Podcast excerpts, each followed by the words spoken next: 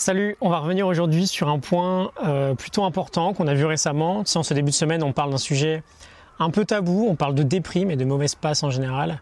Et donc j'aimerais revenir sur le dixième point que l'on a abordé hier. Tu peux revoir l'épisode si tu l'as manqué. Je te donne dix idées pour sortir de ce type de mauvaise période. Euh, le lien est en description. Ce dixième point, c'est l'idée de se respecter un peu plus et d'arrêter de se prendre pour une foutue poubelle. Euh, dans une interview qu'elle a donnée au Guinness des records du monde, euh, Bess Cooper, la doyenne de l'humanité, qui est née en 1896 et qui est décédée en 2012 à 116 ans, euh, s'est vue poser une question assez classique, je pense, quelles étaient les clés de sa longévité? Et elle avait répondu deux aspects principaux. Je m'occupe uniquement de mes propres affaires et je ne mange jamais de junk food. Je t'ai mis un lien vers la source en question.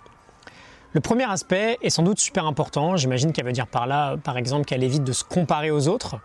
on l'avait vu déjà, la, la, comparaison, pardon, euh, c'est un danger pour la confiance et pour l'estime de soi. Elle tend aussi à nous rendre malheureux. Mais c'est surtout le deuxième point que je voulais aborder. Je ne mange jamais de junk food. Aujourd'hui, cette junk food qui vient des industries alimentaires ou des restaurants de fast food, ces restaurants qu'on connaît tous, je ne sais même pas si on peut dire restaurant d'ailleurs, elle est hyper démocratisée en fait. Et c'est là où le marketing de tous ces lobbies sont incroyables, c'est que c'est devenu normal pour nous d'en consommer.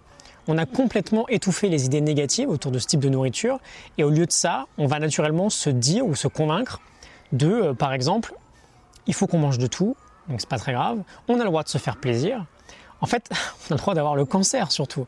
Mais au-delà de tous ces aspects évidents qui sont catastrophiques pour la santé et auxquels on passe complètement à côté, je veux dire, la cigarette aujourd'hui, euh, c'est bon, c'est acquis. Tous ceux qui fument ont parfaitement conscience que ça leur fait pas forcément du bien. Le fast-food, non. On pense que ça va, il y a une tranche de salade dans le, burger, donc c'est cool. Au-delà de tous ces aspects-là, on a le fait que quand on mange ce type de bouffe, quand on mange de la merde, on ne se respecte pas. Parce que au fond, on sait que c'est de la merde. On va pas se cacher, on le sait tous.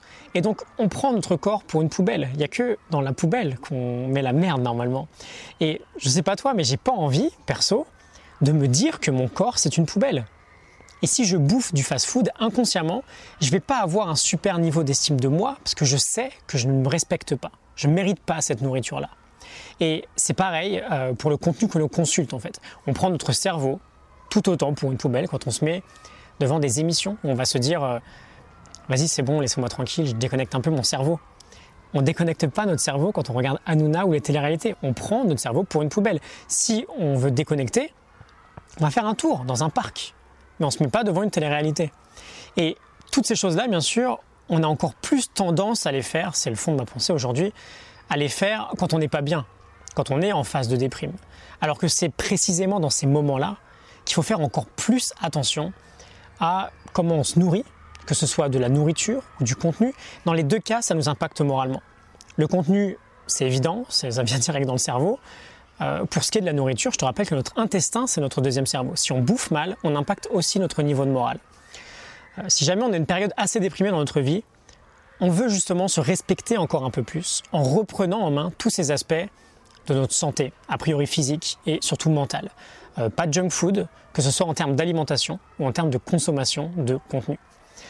Euh, voilà, si tu te sens concerné aujourd'hui par la déprime et si tu traverses un moment difficile, je te mets un lien en description vers l'épisode d'hier, 10 idées pour sortir de ces phases de déprime. Euh, je te laisse voir ça, je pense vraiment que ça peut t'aider.